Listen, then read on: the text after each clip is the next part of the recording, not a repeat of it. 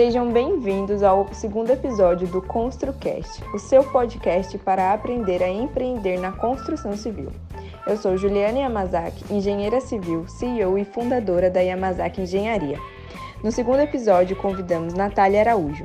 Natália é arquiteta e urbanista, sócia proprietária da Bra Arquitetura, um escritório que oferece serviços de projeto, arquitetura e interiores.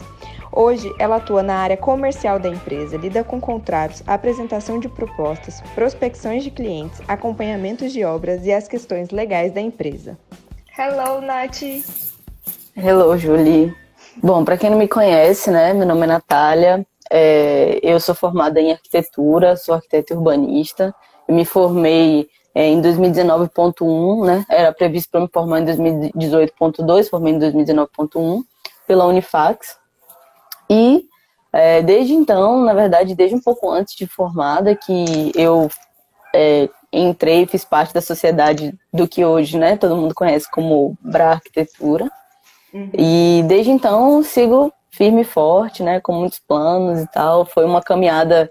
É, imagino que você vai perguntar mais especificamente algumas coisas ou, ou não. Eu já posso começar a falar do, Fica à vontade se a gente. É, e até lembra o pessoal também que está aí. Qualquer dúvida, gente, que surgir, é, pode escrever aí também, mas se puder é, deixar tudo ali na caixinha de pergunta, porque daí no final a gente vai respondendo todo mundo. Beleza. Então eu vou respondendo então uns, é, as perguntas aqui à medida que eu for falando, né? Tá. É, tá, então basicamente eu, eu entrei em arquitetura eu não tive, é, não foi um sonho de infância, não foi nada assim que às vezes as pessoas falam a respeito de suas profissões. Foi simplesmente um curso que surgiu por eliminação. Eu fui percebendo os outros cursos e vi que não tinha muito a ver comigo, com aquilo que eu queria. É, e aí fui, ficou meio que afunilado em engenharia e arquitetura, né? Eu nunca fui, gostei muito de matemática, nem física, nem nada de exatas da escola, então eu falava, ah, então vai ser arquitetura. Mas não foi nada assim, eu não sou filha de arquiteto, basicamente por eliminação, né? É, e aí, quando entrei na faculdade, foi aquele, aquele início, assim, é, de primeiro vislumbre de universidade, né? Uma menina de 17, 18 anos entrando na, na faculdade. E depois eu comecei a perceber algumas coisas do curso que eu comecei a me questionar um pouco. E aí eu ficava muito naquela, meu Deus, será que é isso mesmo que eu queria? Né? Era isso, é isso que eu quero a faculdade de arquitetura ela, ela é muito diferente do que o que de fato você vive depois que você se forma.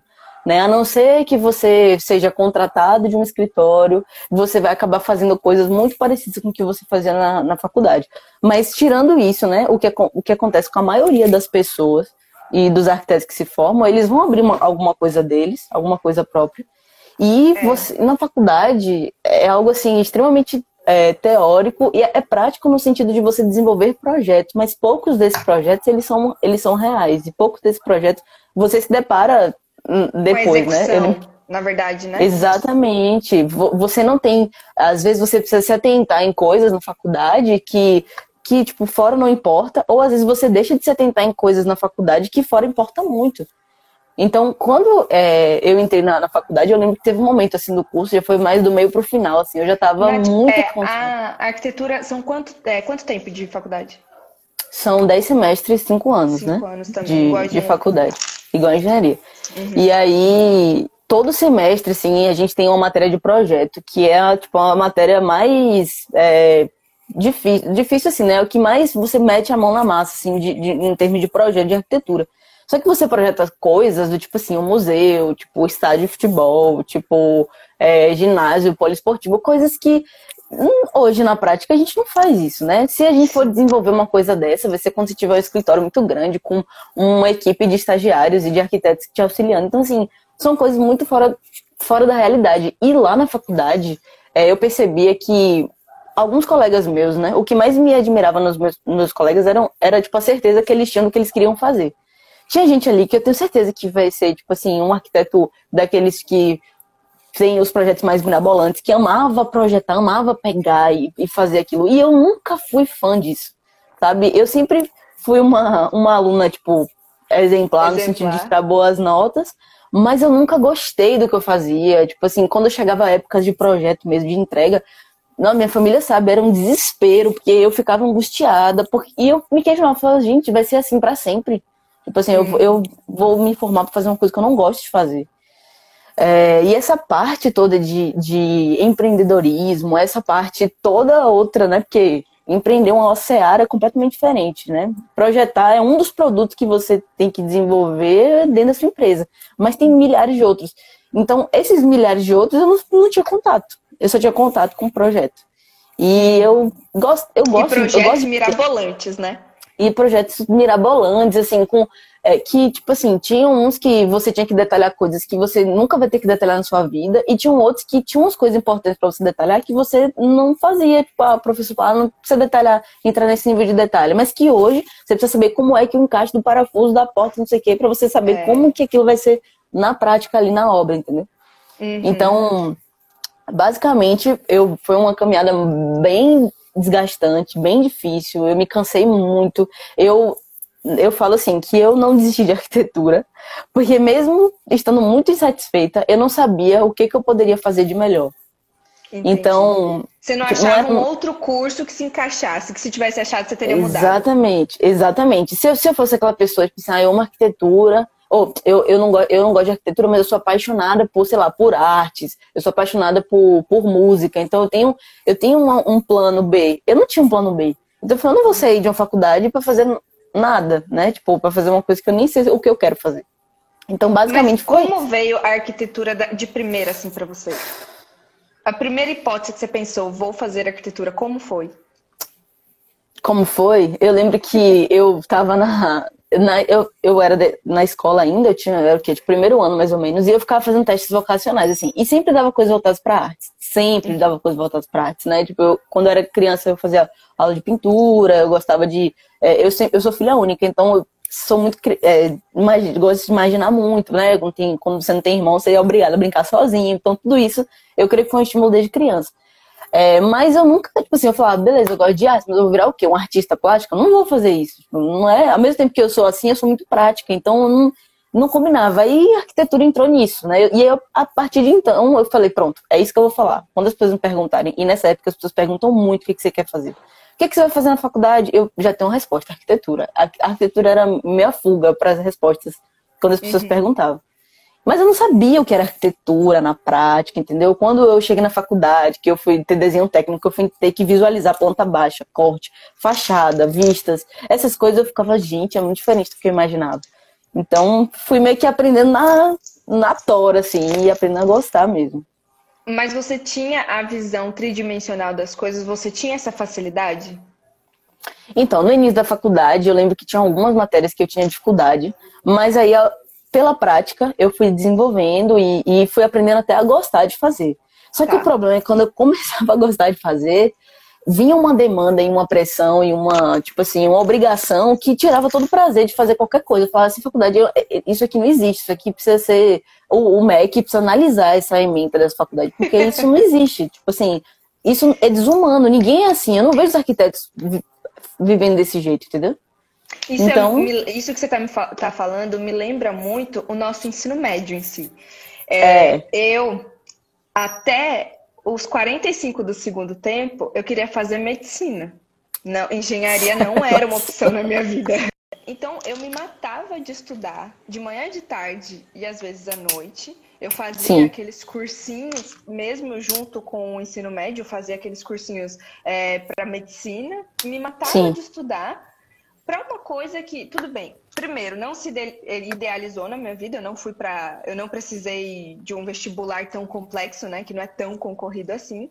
E segundo ponto, Sim. gente, hoje eu vejo a escola em si é, tem, claro, o ensinamento básico que toda escola tem que ter, mas desde o início da escola, eu acho que a gente aprende muita coisa que não se usa no nosso dia a dia né? Você é. não aprender tecnologia, você não aprender é, oratória em escola, você não aprender vendas, você não aprender é, saúde emocional na escola, isso é um absurdo, saúde financeira, né? Uhum. Então, Sim. isso, que tudo que você estava falando da faculdade, eu me identifico, eu identifico muito do ensino médio e eu também passei por tudo isso, tive momentos na faculdade em que eu tinha certeza que eu não conseguiria engenharia civil. que eu falava assim, eu já estou aqui, já fiz mais que a metade, eu vou me formar, né? Vou ter o diploma. Pronto. é, tive esse, essa crise aí também. Exatamente. E é uma pressão que não precisa. É, é o que eu falo muito. A faculdade de engenharia, você aprende a calcular, calcular, calcular, calcular, calcular. Ótimo. Mas e depois disso? Uhum. Sim, e né? o, tipo, aqueles números revertidos no seu dia a dia, como aquilo vai se reverter em dinheiro para você? Tipo, o que que, né, o que, que você vai fazer? Então, Exatamente. eu não isso era muito difícil. Na verdade, quando eu pensava em quando eu pensava né, na minha profissão, chegou um momento assim que eu simplesmente aceitei que eu não ia ser arquiteta. Tipo assim, eu falei, eu vou terminar a faculdade de arquitetura, porque eu já estou há mais do que na metade do curso, né? Eu não vou causar esse, essa angústia no coração dos meus pais, mas eu tenho certeza que eu vou ver alguma outra coisa depois daqui. Eu não sei o que, mas eu vou ver alguma outra coisa. Não sei, eu tinha, uma certeza eu tinha, eu não ia fazer faculdade de novo, de nada. Eu ia fazer, eu ia viver de alguma outra coisa na minha cabeça, assim, que não seria arquitetura, porque eu não me enxergava nada na faculdade, né? Eu sempre me sentia, era tipo assim, assim, eu não conseguia, as pessoas às vezes falavam, ah, nossa, esse projeto foi ótimo de fazer. Eu não curtia nenhum projeto. Eu fazia todos os projetos assim, porque tinha que entregar. Então, isso foi muito angustiante para mim. É, eu comecei a, pensar que se a arquitetura era só isso, se, se, se você fosse um dia ter um escritório, você ia fazer só isso. E isso começou a vir na minha cabeça. E eu falei, não, eu vou concluir, vou ver que, o que, que, que acontece. É, aí, você, não sei se você fala mais alguma coisa, mas eu entrar já na parte do escritório.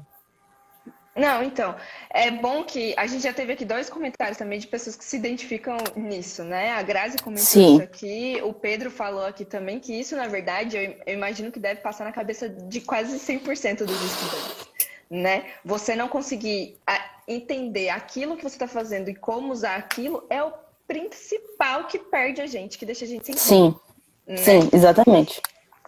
É, e me, antes só de você falar do escritório, eu queria tipo, fazer uma pergunta. O que você não aprendeu na faculdade, que se você tivesse aprendido na faculdade, tinha sido assim um, um item libertador para você, para você começar a empreender? Olha, principalmente, é... principalmente para os arquitetos, que foi como você falou, quase que 100% deles vão empreender, vão abrir um escritório, vão ter o seu negócio próprio. Sim. É, ó, basicamente o que eu falei, né? A faculdade de arquitetura ensina a gente a projetar. Tipo assim, você sabe fazer projeto. Você sai dali tecnicamente perfeito para fazer qualquer coisa, né? Uns desenvolvem mais, outros desenvolvem menos, mas você tem a base que você precisa para saber projetar alguma coisa. É, se aquilo que você vai projetar vai estar tá dentro da realidade, não sei, mas assim, você vai saber desenhar uma ponta abaixo, você vai saber fazer vista, corte, essas coisas, 3D, etc.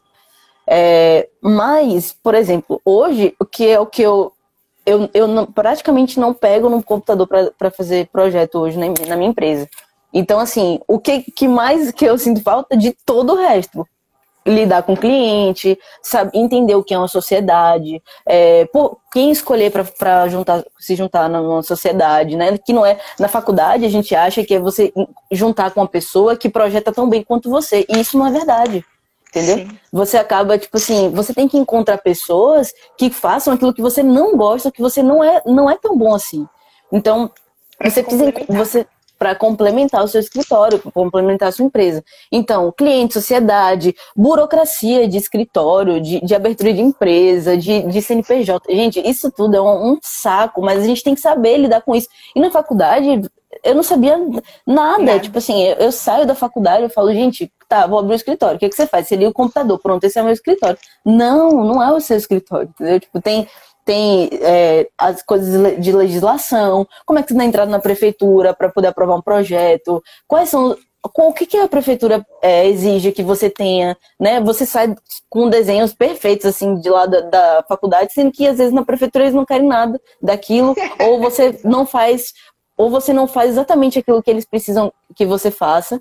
Então, assim, é, como apresentar a proposta para um cliente, né? Como, tipo assim, você vai. É, o cliente, a gente pensa assim, não, eu vou ter meu escritório, os clientes vão chegar, eu vou fazer o projeto e pronto. Mas a, do cliente chegar até você fazer o projeto, primeiro que do cliente chegar já é uma coisa difícil, assim, você tem que e é o primeiro estudar. Passo, né?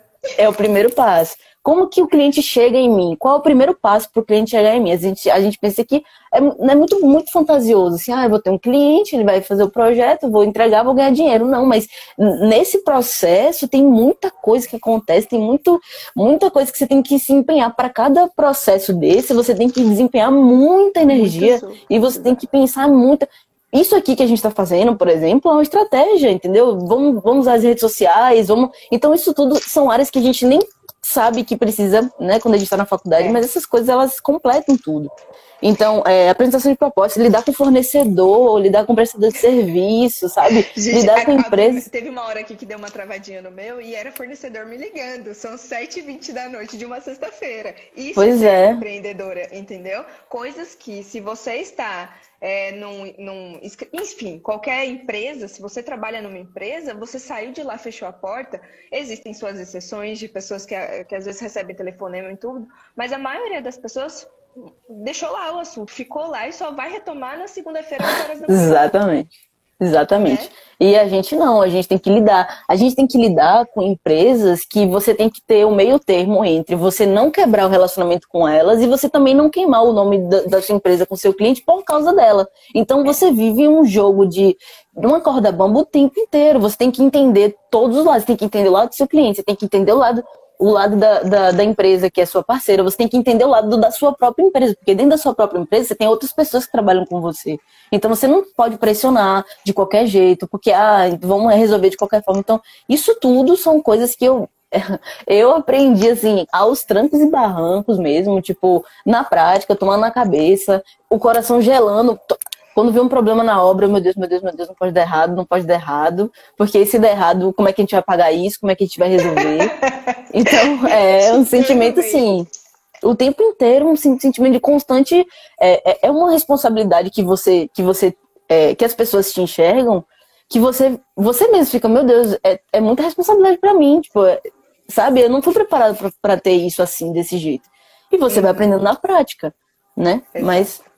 Mas e a, a, nossa geração, principalmente, que é a maioria das pessoas que vão nos acompanhar aqui, é, é diferente de. Nós estamos saindo da faculdade e empreendendo. Diferente é. de pessoas que já têm 10, 15 anos no mercado e começam a empreender. Essa pessoa que já tem 15 anos no mercado, ela tem uma técnica excelente, ela já tem experiência, ela tem bagagem.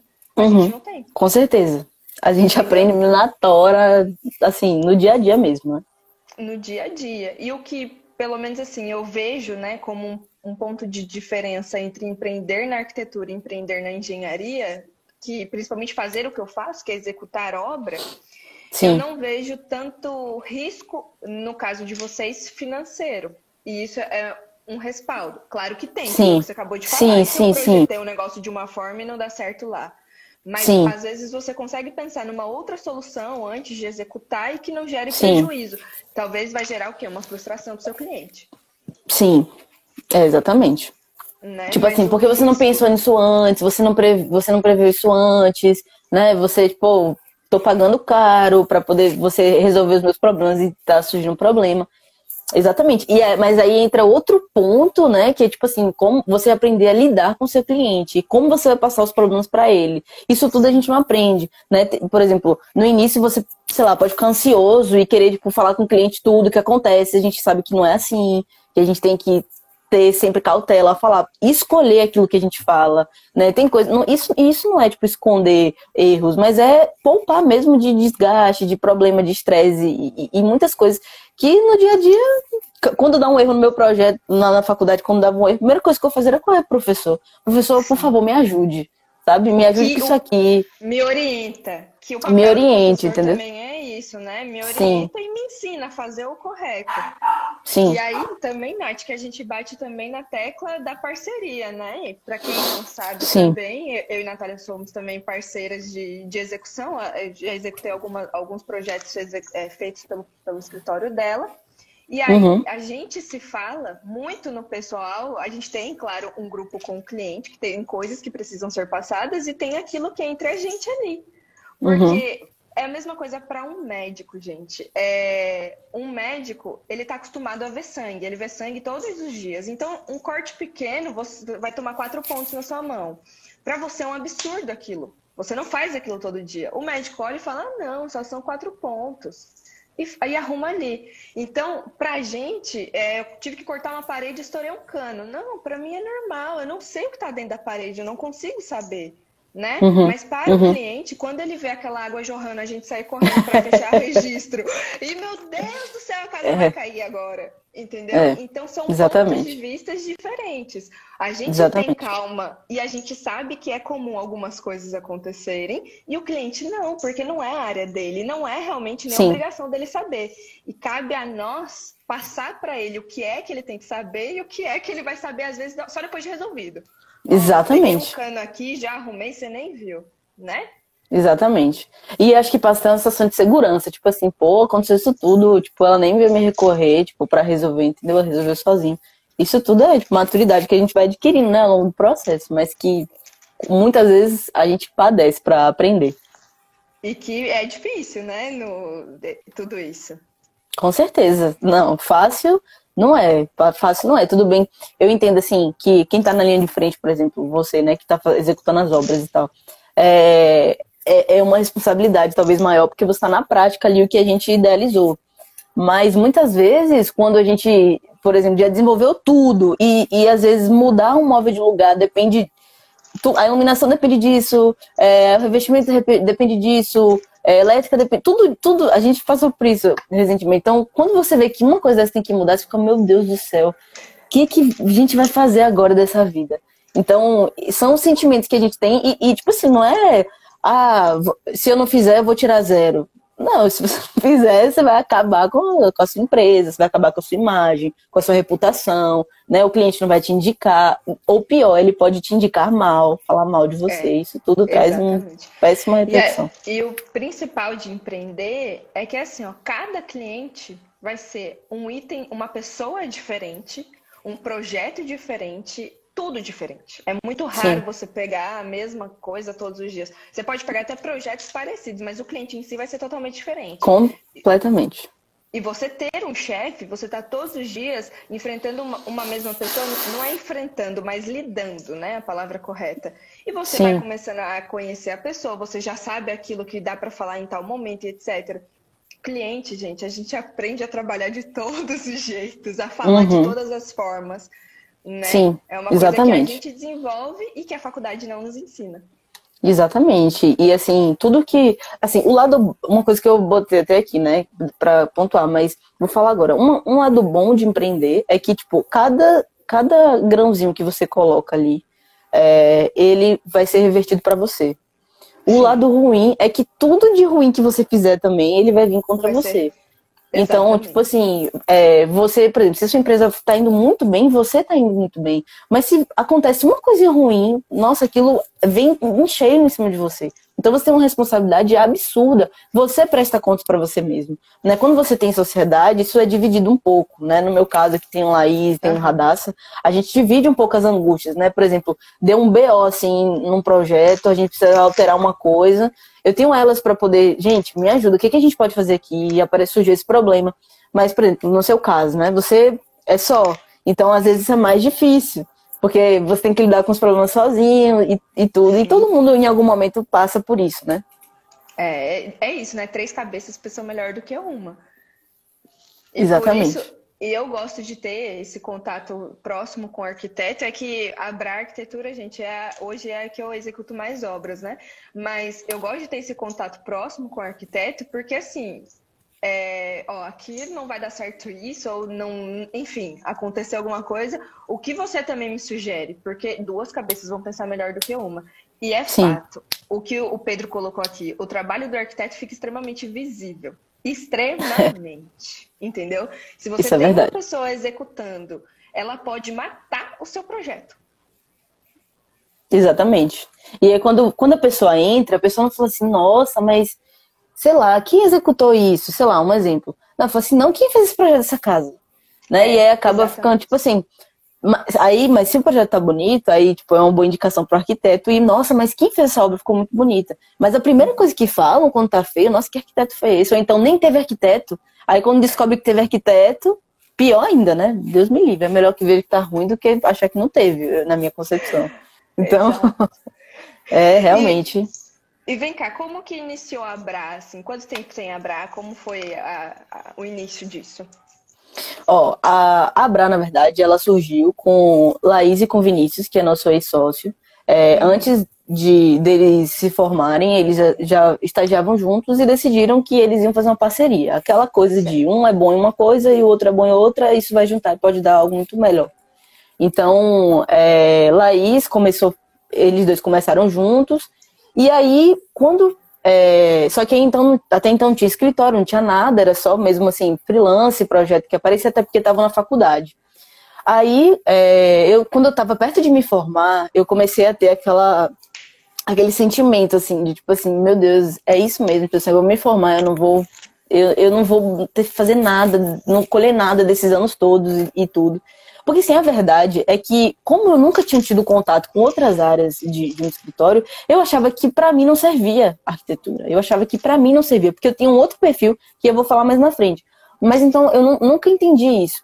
E aí, um dia eu, eu mandei uma mensagem para Laís na época, falei assim, olha lá, eu tô me formando, vou perto de me informar, sei lá, veja, converse aí para ver se tem a oportunidade de a gente fazer uma parceria, alguma coisa do tipo. A princípio não era nem sociedade, era tipo assim, Sim. trabalhar junto mesmo. Uhum. Enfim, entrei no escritório. E também para você pegar um ah. pouquinho de prática também, né? E isso, para poder fazer na prática aquilo que na faculdade eu vejo, tipo assim, na teoria, né? De execução. Eu vi, eu vi os projetos, mas não via tanto as execuções. E aí, enfim, eu tinha estagiado pouco em interiores na época, é, eu tinha pouca experiência. Então, para o mercado em si, eu, eu, é como se tipo, de projeto não, não fizesse muito sentido para mim. Então, uhum. foi, a gente foi desenvolvendo junto, crescendo e tal. E no escritório, assim, eu, eu me apaixonei por arquitetura trabalhando com arquitetura. E, tá. Aí foi que surgiu o meu sentimento. Né? Até uhum. então eu não sentia nada. Inclusive, no início do escritório foi engraçado, porque a demanda que tinha para o escritório no início era uma demanda de alguém de projeto. Uhum. E eu comecei fazendo o quê? Projetando. E eu não gostava de fazer isso, de ficar, tipo assim, eu sabia que eu sabia que eu ia chegar no escritório e eu ia ficar, tipo, do, in, do início da manhã até o fim da tarde, no computador, no AutoCAD, SketchUp e o que fosse, para poder entregar alguma coisa no final da semana. Eu, eu pensava que minha projeção era que durante uma semana eu ia ficar sentada projetando. Aquilo me dava angústia no coração. Eu falei, não, gente, eu não gosto de arquitetura. Na minha cabeça, eu definitivamente, a prática é, é ruim também tipo assim, depois que a gente se forma é ruim, e eu não quero. Só que aí foram surgindo, ou a gente começou a perceber, né, enquanto sociedade, a gente foi começando a perceber é, que existiam buracos nesses, nessas outras áreas que até então eram desconhecidas para mim. Por exemplo, é, apresentação de propostas para os clientes, né, como elaborar uma boa proposta, como, como triar o cliente, como definir o nicho do seu cliente. Né? Às vezes tem muita arquiteto que fala assim, ah, mas como é que você vai projetar uma casa para um cliente, por exemplo, que ele tem muito mau gosto? Isso tudo você vai fazendo, tipo assim, você vai filtrando o seu cliente, você vai determinando. Vai chegar um momento em que só vem para você clientes específicos daquele tipo de, de projeto que ele quer. Então, mas para você chegar nisso, é um trabalho muito exaustivo, né? Como é que você sai de um cliente que tem um padrão baixo para um cliente de alto padrão, por exemplo? É o sonho de qualquer arquiteto projetar para gente que tem dinheiro, né? Para poder botar sua imaginação, mas isso tudo não é uma coisa simplesmente de gosto. É uma coisa que você vai trabalhando para você chegar, seu nicho ser muito bem afunilado e você chegar no seu cliente do jeito que é, o cliente chegar em você entendendo quem você é. Então o cliente não vai chegar em você achando que você vai ser um arquiteto é, que vai, é, sei lá, cobrar um valor irrisório num projeto. Ele já sabe que ele vai chegar em você, ele já vai ter, você já vai, ter passado a autoridade que você precisa para ele entender qual é o valor do seu projeto. É isso, a gente bateu muito na tecla também nisso na live com o Bruno, que assim, é, eu entendo que no começo você vai, vai vender um projeto é, mais em conta, você vai pegar é, clientes que não possam, né? Que tem um orçamento Sim. mais limitado. É comum, Sim. tudo tem um começo. Mas Sim. o erro é você manter essa linha, porque aí vai da sua postura, né? Exatamente. É, é de você começar. A gente estava falando até, tem cliente que vale a pena você recusar. Tem cliente que vale a pena você recusar. Já aconteceu, já. Uhum. Entendeu? Já aconteceu. Porque você está se livrando de um problema. Tudo bem que a gente estava falando aqui mais do lado financeiro, mas não tanto isso. Mas normalmente aqueles que mais choram por desconto são aqueles que são os piores clientes. Uhum. Né? Uhum. Porque aquele que é. paga tranquilamente, aquele que fala assim, ó, o orçamento deu tanto, eu vou pagar, ele sabe que ele vai ter um retorno conforme aquilo que ele está pagando. Exatamente. Uhum. Ele tem essa sensatez, né, na, na cabeça dele. E você vai mudando. Eu discordo totalmente das pessoas que falam, ah, mas eu só pego o cliente assim, eu não consigo mudar de cliente. Eu discordo totalmente. Eu acho Sim. que é um, uma caminhada. Você vai aos poucos selecionando, você vai aos poucos melhorando, mas você vai trilhando o, o público que você vai atingir. Exatamente. Você só continua pegando clientes e, e, e, os seus clientes que você, tipo assim, julga que não são os clientes pro seu perfil, se você se acomodar, se você não buscar ser melhor. Então, quando chegou, por exemplo, chegou um momento lá do escritório que a gente sempre, a gente percebia a qualidade técnica que a gente tinha, a gente percebia a qualidade processual que a gente tinha, mas a gente percebeu como a gente não sabia passar essa qualidade pro nosso cliente. Porque assim, uma é coisa. A diferença do preço pro valor. Exatamente. Uma coisa é eu pegar um livro e falar, eu vou te vender esse livro a tanto. É, é fácil para mim precificar esse livro, porque eu sei o preço dele de custo e eu sei quanto que eu quero ter em cima dele. Então, para mim, é muito simples vender. Mas quando você vende um serviço, é algo completamente diferente. As pessoas têm dificuldade de pagar por serviço, porque é uma coisa que elas não enxergam. Então, uhum. elas vão enxergar isso ao longo do tempo. Então, a gente começou a perceber, teve um dia, assim, que acho que foi um dia marcante, assim, lá no escritório, que foi um dia que chegou uma cliente lá, que ela foi indicada de outro cliente que foi bem no início, assim, quando, logo antes de eu, de eu estar no escritório ainda, é, Laís e Vinícius fizeram algum projeto, que foi aquela, aquele tipo de projeto que você faz para, tipo assim, ter um, ah, um cliente, vou fazer um precinho, assim, uma coisa bem... E aí, depois de um tempo, depois que o escritório já estava estabelecido e tudo, a gente foi e chegou essa cliente a gente, dizendo que foi indicada pela outra. Aí a gente fez, é, era uma reforma grande que ela fazer na casa dela. Aí a gente elaborou uma proposta e tal. E o que, que a gente fazia antes? A gente enviava um orçamento. Na verdade, a gente até chamava o cliente lá no escritório, mas a gente basicamente abriu o contrato lá no computador. A gente abria, o cliente via, ah, a gente vai te entregar planta de forro, planta de investimento, planta de não sei o quê, planta, nananã, mas e o valor é tal. O cliente pouco se entende. importa com o que você está falando, ele não entende. entende aquilo que está dizendo. E aí, quando chegava no final, que a gente falava o valor, teve um dia que. Aí nesse dia, quando a gente falou o valor, a mulher falou assim: Mas isso tá muito caro, isso é um absurdo, como é que vocês cobram um valor desse? E era tipo assim, me, olha, era, você tem uma noção, era metade do que, que a gente cobra hoje. Que, se a gente fosse cobrar um valor, a gente cobraria talvez o triplo do valor que a gente cobrou para ela. Mas a forma como a gente. Depois daquele dia, eu falei assim, gente, isso é uma afronta. Porque não, é, não faz sentido uma pessoa virar pra, pra mim e dizer que, tipo assim, é, é muito caro. Ela pode virar e dizer, eu não posso pagar o que você tem para me oferecer. Sim. Né? Eu acho justo, mas eu não tenho como pagar. Mas ela dizer que tá caro, tipo assim, para mim era uma coisa assim. Foi aí que eu falei, gente, a gente precisa resolver aqui, porque os, os clientes não estão entendendo. E o cliente, Fale. ele não tem noção, principalmente assim, eu já passei um período meio que estagiando também é, num escritório de arquitetura. O Sim. cliente não tem a noção do quanto tempo, quantas horas se demora para você produzir uma sala. É. Eles não têm essa noção. Porque a gente vê videozinho de aplicativo no celular, que é simples, é. pega o arrasta aqui. Não, mas assim, uma coisa é você montar talvez uma decoração, talvez seja mais simples, mas você fazer um projeto executivo daquilo em que vai colocar é, planta de forro, planta de iluminação, planta elétrica, paginação de piso, detalhamento de marcenaria, gente. O que é um detalhamento de marcenaria? É só, é. Tanto que é, quando a gente, eu principalmente, quando eu assino um contrato com o cliente, hoje eu só pego obra que tenha o projeto arquitetônico, né? Eu assino Sim. um contrato com o cliente, eu pego todas aquelas plantas, às vezes tem 10, às vezes tem 15, às vezes tem 20 plantas ali, né? De todo o detalhamento. É. Eu assino, Natália já viu isso, a arquiteta assina, o cliente assina e tá tudo grampeado ali, gente aquilo é um documento e as pessoas não sabem o valor que isso tem. Eu me lembro também, Nath, de um episódio assim que eu cheguei aqui. Um dos primeiros orçamentos que eu fiz, um rapaz aqui, aqui próximo, aqui em Vilas, assim, ele tem uma Sim. casa. Sim. E aí ele meio que reformou a frente da casa para fazer um ponto comercial e ele morava no fundo.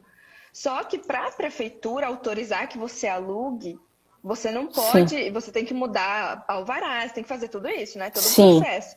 Não Sim. é simples. Ah, tô alugando a frente da minha casa, né? É diferente de residência para comércio.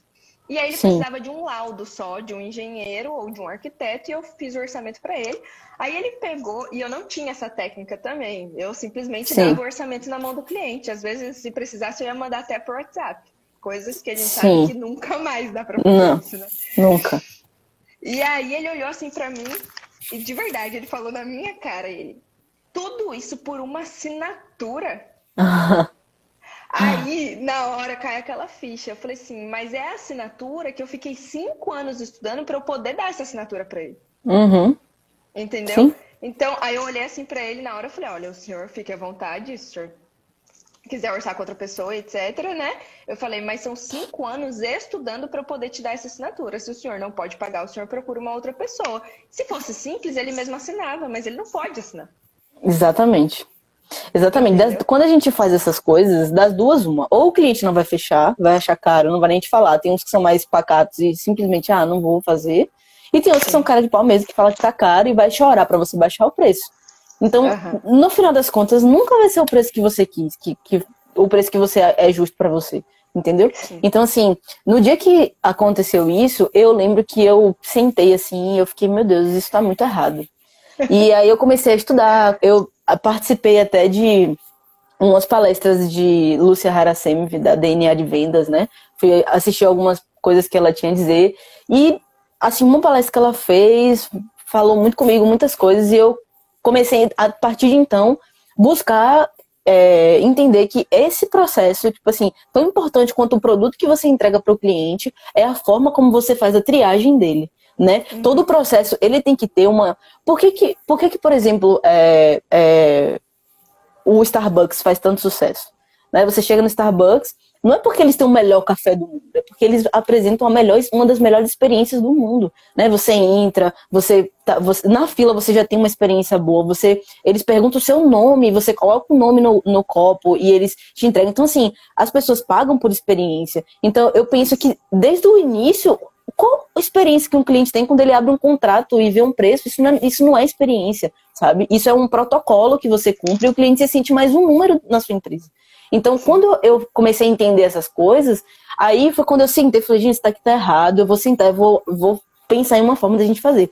E aí eu lembro que eu passei um dia, assim, foi uma semana que eu comecei a bolar uma apresentação diferente, né? Eu, é, eu, eu, pensei assim, é, como que nesse primeiro contato, sem, sem receber, porque você não vai cobrar para ir o cliente lá para poder você, você dar um, um orçamento para ele. É. Como que sem cobrar eu posso fazer uma coisa que seja personalizada e o cliente se sinta é, envolvido aquilo? Porque meu, eu, eu falei assim, eu tenho dois objetivos com essa apresentação. É, um uhum. é que é que não, eu tenho três. Um é que ele feche comigo. Outro é que caso ele não feche, ele fale ele fale, poxa, é, eu não tô fechando porque eu não posso pagar e não porque tá caro. E três, que qualquer outro serviço desse tipo que ele for procurar, ele sempre lembre de mim. E ele fique, Sim. poxa, mas pô, com, mas com Natália lá, com a Bra, foi diferente. Tipo assim, se a pessoa cobrou dois mil reais a menos, ele pensa que vale a pena ele pagar dois mil reais a mais só pela experiência que ele teve comigo. Então, isso tudo foi, é, foram os, os, objetivos que eu coloquei na minha cabeça que eu queria que o meu cliente passasse a sair dali, independente dele. E aí, por exemplo, é, os clientes que não valorizam isso, não são os clientes feitos para mim, para minha empresa, entendeu? Então, Exato. esse tipo de coisa. Eu já tive, por exemplo, recentemente teve um cliente que eu fui visitar que ele nitidamente não se importava com essas coisas, sabe? Tipo assim, ah, não, beleza, ele só queria resolver um problema e tal, e eu. E não é isso que a, empre... que a empresa está oferecendo para ele. Ele precisa entender o valor do serviço. Ele precisa entender que ele não vai contratar só um, uma planta baixa que entregue para ele, que ele vai ter todo um acompanhamento até o fim da obra dele ele vai para a loja com o arquiteto, né? Tem um todo um diferencial. Então, como passar isso para o cliente? Depois que a gente entendeu isso, depois que a gente percebeu é, e que eu montei, a gente montou, né? Bolou e tal, eu falei, gente, é a primeira, essa, e aí surgiu um cliente novo, e aí eu falei, essa vai ser a primeira apresentação que a gente vai fazer aqui, baseada em todos esses conceitos que eu passei, né? Pensando. E aí, quando a gente apresentou, assim, no final, eu lembro que o cliente falou assim: onde é que eu assino aqui? Né? Onde é que eu assino diante disso tudo? Que que eu não tenho como questionar, gente. Desculpa. Ele virou pra, pra esposa e falou assim: desculpa, eu não tenho como que você tem uma coisa para questionar, porque eu não tenho. Se você quiser contratar outra empresa pra você ficar né, preocupada, você contrata, mas eu quero contratar essa aqui. Então, é. quando eu lembro que eu fiquei com o meu coração assim, acelerado, eu falei, meu Deus, eu não acredito que isso vai acontecer agora. Finalmente a gente vai por um preço justo, por uma coisa que assim faz sentido para mim, é, para a empresa e tal. A gente fez uma planilha toda com os gastos. Aquele, aquele valor era mesmo um valor justo, não era mais um valor irrisório. A gente vai uhum. fechar o projeto, finalmente. Então, esse dia aí foi um marco pra gente, assim, desde que então... Que é o divisor de águas, né? Que é. é. todo, é isso, todo mundo. O, e o principal intuito que a gente quer passar aqui é que todo mundo vai errar no começo. Todo mundo vai bater a cabeça Exatamente. no começo. Entenda que, o, que tudo que a gente está falando aqui, em nenhum momento a gente falou que a gente aprendeu na faculdade tudo isso. né? A gente aprendeu apenas a parte técnica na faculdade, apenas a teoria. E tudo isso a gente teve que aprender sozinho depois. Então, qual é o intuito dessas maratonas de live? A gente trazer essas pessoas para cá para que elas contem as experiências, gente. Porque se eu perdi, perdi não, mas se eu passei um ano batendo a cabeça para aprender, Natália passou aí um ano para aprender isso, vocês têm o privilégio de ouvir aqui e passar pouco tempo, né? Um mês, dois meses, e já começar a ir para o caminho certo. Né? Sim, Porque o sim. empreendedorismo eu vejo assim como algo é o futuro, né? Quanto, quanto é o futuro a cada dia mais. Só que o problema não são, a gente vê as estatísticas, né? 80% dos negócios que abrem fecham no primeiro ano, depois 50%, eu não lembro exatamente. Mas por que, que eles fecham? É porque eles não têm a técnica? Não, a técnica todo mundo tem. O que eles não têm é tudo, é todo esse restante que a gente está falando. É toda essa parte Exatamente. de cliente, é toda a parte de organização a gente tem que lembrar que quando você é empreendedor, você vai dizer seu horário de trabalho e às vezes o sol tá ali lindo, maravilhoso, mas é um sábado. Se você fosse um funcionário, você estaria na sua casa tranquilamente, mas você tem um projeto para entregar, você tem um orçamento para fazer, você tem alguma coisa. E principalmente eu, agora chegou a época de chuva, que é onde, gente, onde eu moro. e aí, gente, tem dias que faz sol sábado e domingo. E eu preciso executar um serviço quando está sol. Não tem o que fazer. Só faz isso quem, quem é dono de empresa, né? Exatamente, exatamente. Ou quem Nath, é, é autônomo. Exato, hum. exato. Conta uma coisinha aqui pra gente. É, você já contou um monte de experiência que você trocou, mas assim, o que você marcou assim para você, que, você, que deu muito errado, uma coisa que você falou assim, de, além da, da apresentação para o cliente, algum tipo de procedimento que vocês tinham e que você falou, isso eu nunca mais faço. O meu caso, por exemplo, que eu falo sempre é que eu nunca mais faço uma obra sem projeto arquitetônico. Isso para mim é pré-requisito. Certo. É, ó, uma coisa que a gente já fez que deu muito errado é tipo assim, você indicar fornecedor é, como se você de alguma forma tivesse algum vínculo com ele, né? A gente tá. sempre, antigamente a gente indicava e aí, às vezes dava problema por uma coisa que não tinha nada, absolutamente nada a ver com a gente, tinha a ver com o fornecedor, com a empresa dele. E aí o cliente vinha, ah, porque o fornecedor que você me indicou e tal e tal. Então, assim, a gente continua indicando, mas a gente deixa muitíssimo claro, muitíssimo claro para o cliente que é, ele é mais, ele é uma empresa e que até aqui ele tem ajudado a gente, mas que, tipo assim, pode ser que ele faça alguma coisa errada e que isso não tenha a ver com a gente. E uma das coisas foi essa. Uma das outras coisas que a gente fazia é, era isso de enviar orçamento, a gente não, não envia mais, porque dá errado uhum. sempre, né? E outra coisa que a gente fazia, é, hoje a gente deixa claríssimo para o cliente que existe um período em que ele pode fazer alteração no anteprojeto. Né? Quando a gente, por exemplo, está é, desenvolvendo, tem um, chega um momento que a gente fica ali o tempo inteiro sentando com ele, encontrando formas de fazer melhor, mas no momento em que ele falar aprovado, pronto, aquilo ali é Hoje a gente assina um documento com o cliente e tal, ele entende que ele precisa ali se contentar com o que aconteceu. Porque se depois dali, nos projetos executivos, ele decidir que ele quer mudar o sofá de lugar, isso muda na planta de iluminação, na de elétrica, na de tudo, na de tudo. Então a gente tem esse compromisso, porque a gente já passou muito perrengue por causa disso, assim, de chegar no meio da, é, do processo, assim, já quase entregando, já nos detalhamentos, o cliente vira, ah, mas é porque eu tava repensando a casinha do cachorro. Eu não quero que fique mais naquele lugar. E isso tudo, nossa, é assim, um transtorno. Então, basicamente, assim, é, de, de coisas do processo, eu, eu imagino que isso, né? Pode ser que tenha mais alguma coisa que eu não esteja me lembrando, mas do processo, assim, de, de empreender, até hoje, acho que esse sentido, assim. Tem um, uma obra também que eu executei, que também era da Bragent, que é um escritório grande aqui. E aí eu me lembro também, você estava falando de mudar layout, é, lá tem, tinha uma parte de TI bem complexa, né? Bem, bem complicada. E Sim. aí, quando a gente fechou todas as paredes de drywall, forro fechado, quando a gente ia iniciar com a pintura, aí surge, né? Ah, então a gente vai querer colocar televisão em todas as salas. Nossa. E a televisão, ela tem que estar tá ligada com o servidor, porque dela vai passar os gráficos e as informações. E é simples, tá bom? Para o cliente é simples, é uma televisão que ele vai colocar ali na parede. Entendeu? Mas é isso que eles não conseguem ver. Agora, lá vai eu de novo abrir todas as paredes de drywall para passar todos os conduítes, para passar todas essas fiações de, de rede, de elétrica, para colocar um ponto de tomada ali. E o cliente ele não consegue ter essa visão. E aí é. a gente tem que ter esse papel do, do quando vem uma informação assim, já tive outras experiências também de falar, ah, eu só quero mais três pontos de luz aqui. Daí quando você passa o preço, fala assim, nossa, mas eram só três pontos de luz. De você falar assim para ele, então vamos lá. Tem o, o, ajudante que vai rasgar a parede, tem o conduíte que vai ser passado, passado ali, tem o pedreiro que vai fechar essa parede de massa, tem os cabos elétricos que você vai ter que passar ali, tem a Sim. luminária que você vai comprar, tudo isso é custo. E tudo isso e é tem o seu E tem o seu serviço, né? Que você também tem que Não, receber. Isso, isso que eu estava falando só do custo. do custo básico, sim. É, exatamente. E fora o prazo, né? Que o cliente normalmente, eu imagino que o que para mim é isso. Para vocês, o pior problema que vocês devem ter ali com o cliente é essa mudança de layout, porque ele acha que é simples. E principalmente após a mudança de layout, daí vem entre o meu caso, é ele entender que vai agregar custo e que vai agregar prazo. Sim, exatamente. Né? Exatamente. Entendi. Mas.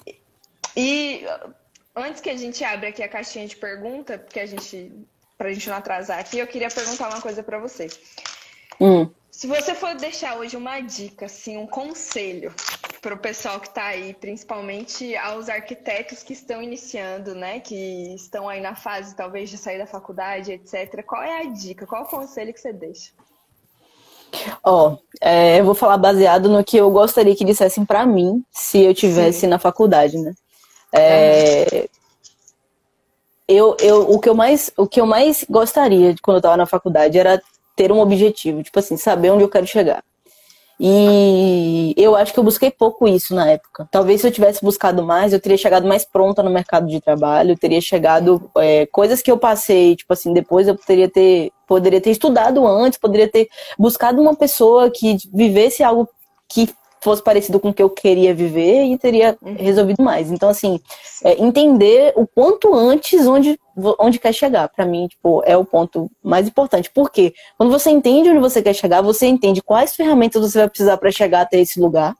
Né? E você tem a oportunidade de se capacitar, porque hoje a gente está cercado de coisas que a gente pode se capacitar, a gente está cercado de pessoas que podem nos ajudar, e se, mas se você não sabe o que você quer fazer, né, você fica perdido pra, é, de onde você quer ir. Então, eu acho que para quem está hoje, assim, quem tem interesse, e não só para arquitetura, não só para engenharia, mas para qualquer objetivo, é entender, não esperar, não esperar, tipo assim, dar a largada para você pensar quantos quilômetros você vai correr, né? Você pensar, tipo assim, pô, eu te, vou correr 20 quilômetros, então eu tenho que me preparar para 20 quilômetros. E isso eu não, eu não tive. Eu, tô, eu me preparo, hoje eu, eu vou criando os meus objetivos, mas hoje, né? Eu poderia ter criado isso há um tempo atrás. Tudo bem que eu ainda sou nova, eu tenho, sei lá, um ano e meio de formada. Para muita gente parece que, que é tipo assim, ah, você tá nova ainda falando essas coisas. Mas eu queria ter me capacitado antes, né? Tem gente de 24 anos, de 25 anos que já tá super benzão de vida, assim, já sabe, tá com um desenvolvimento muito acima do meu. Então, eu digo isso, né? Saber os objetivos para poder traçar Ótimo. as metas. Excelente, excelente. É. É, antes de eu abrir a caixinha de pergunta aqui, o Cris também perguntou. E, e além, só para a gente falar também, gente, é, arquitetura também, eu falando que nem sou arquiteta, mas é um nicho gigante. A gente tem aqui, por exemplo, o Christian que perguntou, a área dele é arquitetura, mas a área de atuação dele, ele se especializou em uma outra área. Então, ao mesmo tempo que a gente vai ter um monte de arquiteto aqui nas lives, cada um está trabalhando numa área diferente. Existe campo para todo mundo. Vocês não Sim. são concorrentes, vocês são parceiros, né? Exatamente, exatamente. O Cris, perguntou aqui, qual base vocês usam para, eu imagino que seja precificar seus projetos? É, eu também acho. Sempre usaram esse mesmo método, se não por quê? É, a gente usa hoje uma ferramenta do Excel, né, que a gente colocou todos os nossos custos e tudo que a gente tem de escritório mesmo, cru, e os valores que a gente estipula para receber por mês, né? No início a gente não tinha nenhum tipo de controle. A gente, tipo, recebia, dividia e ia pagando as coisas ao longo do tempo. Mas a gente percebeu que o escritório precisa de um caixa, né? Que é uma empresa. Então, assim, que a gente precisa trabalhar em torno disso. E é, a gente usa o Excel, basicamente, a gente trabalha por. A gente calcula o nosso preço por hora né? Porque independente de, com, do, de qual seja, seja, o serviço, a gente tem uma hora para é, que é o nosso preço que a gente sempre consegue calcular de forma fácil ali. Então é uma planilha basicamente do, do, do Excel. Não foi sempre que a gente usou. É, a gente no início sei lá que qual era a nossa base. Era um negócio assim, ah, era, cobra era tanto. no chute.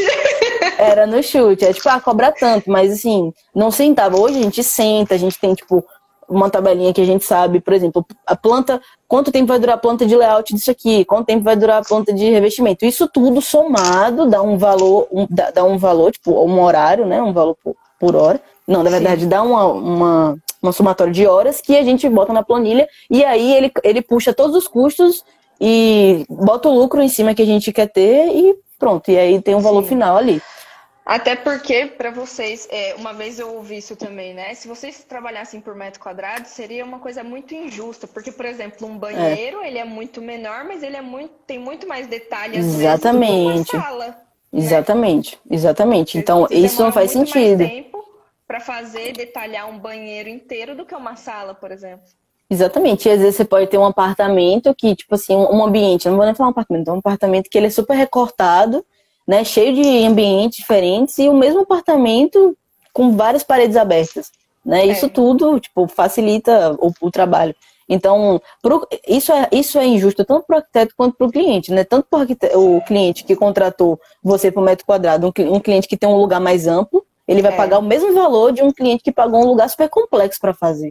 Então, isso não, não, não dá certo, né? Então, a gente entende que nossa hora trabalhada, ela, ela é mais justa. É, e o fato também é, é aquilo, né? Marcenaria. Quanto mais marcenaria, às vezes você tem uma mesma casa com. É, é marcenaria é, fogo. Né? Gente, marcenaria são folhas e folhas detalhadas, né? Então... é porque você tem que detalhar a parte de fora, a parte de dentro, você tem que detalhar, se tiver alguma fita de LED, você tem que detalhar a fita de LED, o tipo do puxador, quantos graus tem que estar tá cortado, né? Aquele puxador ali. Se, enfim, se tem, se tem base de alvenaria, se não tem, é, qual é o tipo do, da laca, se não é laca. Isso tudo você tem que. Né, é um trabalhinho aí que Exatamente. E a outra pergunta que tem aqui, basicamente, qual a diferença entre engenharia e arquitetura? Deixa para você responder. Rapaz, você tem dois minutos. Muita, muita diferença, gente, muita. Assim, tem muita coisa que eu não sei, tem muita coisa que, tipo assim, eu, eu tenho que recorrer a Juliana, muita coisa que às vezes não. Tá, para ela pode ser uma coisa ridiculamente simples, né? Como, por exemplo, tem momentos também que às vezes ela pede pra gente, hoje, hoje mesmo, ela desenha um ar-condicionado. Parece uma coisa besta, mas, tipo assim, é importante para ela ter exatamente onde é que vai estar tá ali, porque, sei lá, se vai dar, atrapalhar outra coisa, né? Se elas imaginarem outra coisa. Então, isso tudo, assim, é, são. É só deixar claro que é muito diferente, são áreas diferentes. É, é, Juliana lida muito mais com a prática, assim, dos detalhes de por exemplo, eu, eu, eu, eu, especifico, eu especifico uma tomada, sei lá, 20 amperes, especifico, mas quais cabos que vão passar, qual caixinha que vai comprar, qual como quanto de conduíte vai ter, é, como que vai fazer para abrir aquele buraco, isso tudo é ela que, que faz, não sou eu, entendeu? Eu só sei que ali tem que ter uma tomada, entendeu? Então, eu, assim... Eu gosto de falar muito assim, né? O arquiteto, ele ele projeta aquilo que eu tenho que colocar em prática. É, e principalmente é, a imaginação, né? E se você botar um engenheiro para fazer um projeto, nunca vai ser igual de um arquiteto. Sim. Gente, jamais. Sim. Então, chegamos ao fim do segundo episódio do ConstruCast. Muito obrigada, Natália, pela participação, pela disponibilidade.